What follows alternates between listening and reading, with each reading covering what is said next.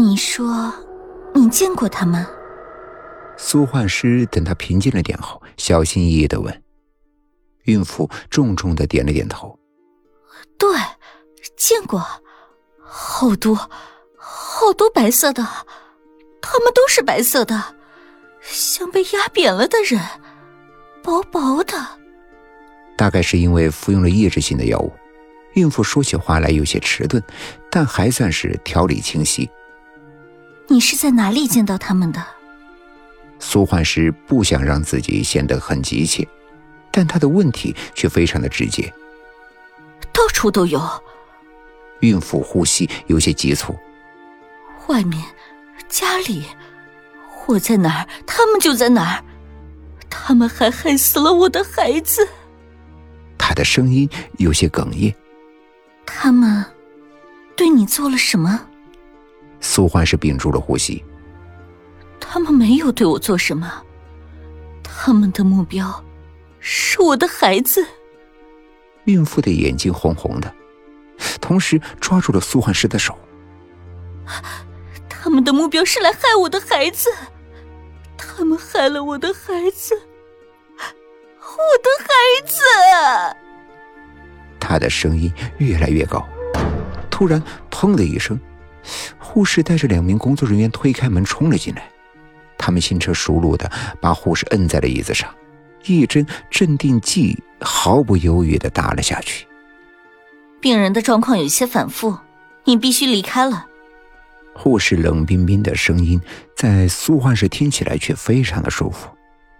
在这样的环境里，最稀罕的就是正常的声音。等电梯的时候，一名女病人在两个护士的陪伴下从苏焕师的身旁经过。苏焕师望了望那个女病人，那女病人停下来望着他，目光非常的奇特。电梯来了，苏焕师走进来，那女病人仍然望着他，他对他说话了，一字一句都很清晰。不要叫出他们让你听到的名字，否则你看不到你真正的孩子。苏焕师劝电梯的手定格在了半空。你说什么？女病人迅速的微笑了一下，这微笑仿佛是一丝阳光掠过阴暗的角落。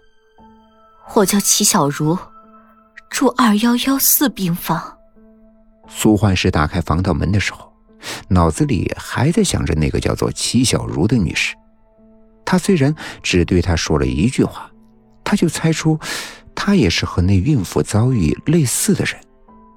那么有一点几乎是能肯定的，就是他看见的一切不是来源于自己的幻觉，而是真实发生的，只不过并不是所有的人都能够看见，否则。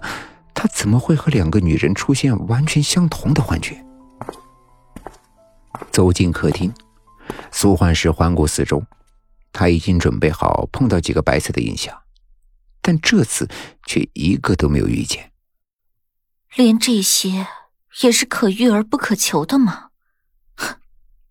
他自嘲的笑了笑，宽衣解带走进浴室，莲蓬头喷出雾状的温暖的细雨。把他整个人笼罩了起来。水声哗哗，蒸汽腾腾，镜子也变得模糊不清。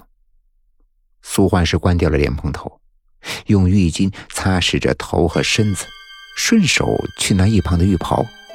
那件白色的浴袍一直挂在他面前的墙上，方位他熟悉的不能再熟悉。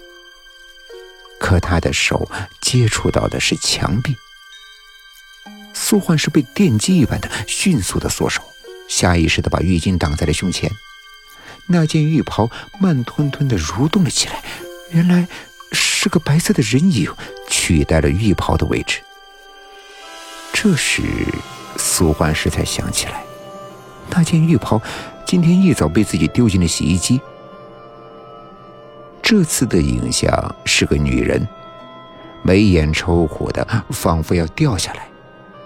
她的声音是嘶嘶的，让苏焕时想起了魔界中的古鲁姆。李爱弟，李。李爱弟，李爱弟。嘶嘶的声音在苏焕世的耳边响起了一个名字。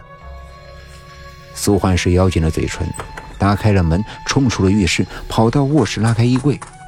一个白色的人影，好像早就在那里等着他一样。这个人影非常的高大，把整个四层阁柜都挡住了，模样依稀是个五大三粗的男人。苏焕世向后退了几步，把浴巾牢牢的挡在了胸前。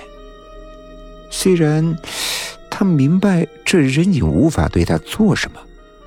让他胆战心惊的声音又袭来了，这次的声音粗且短促：“张二狗，张二狗，张二狗。”这话带着明显的方言口音，有一种恐怖衬托下的滑稽。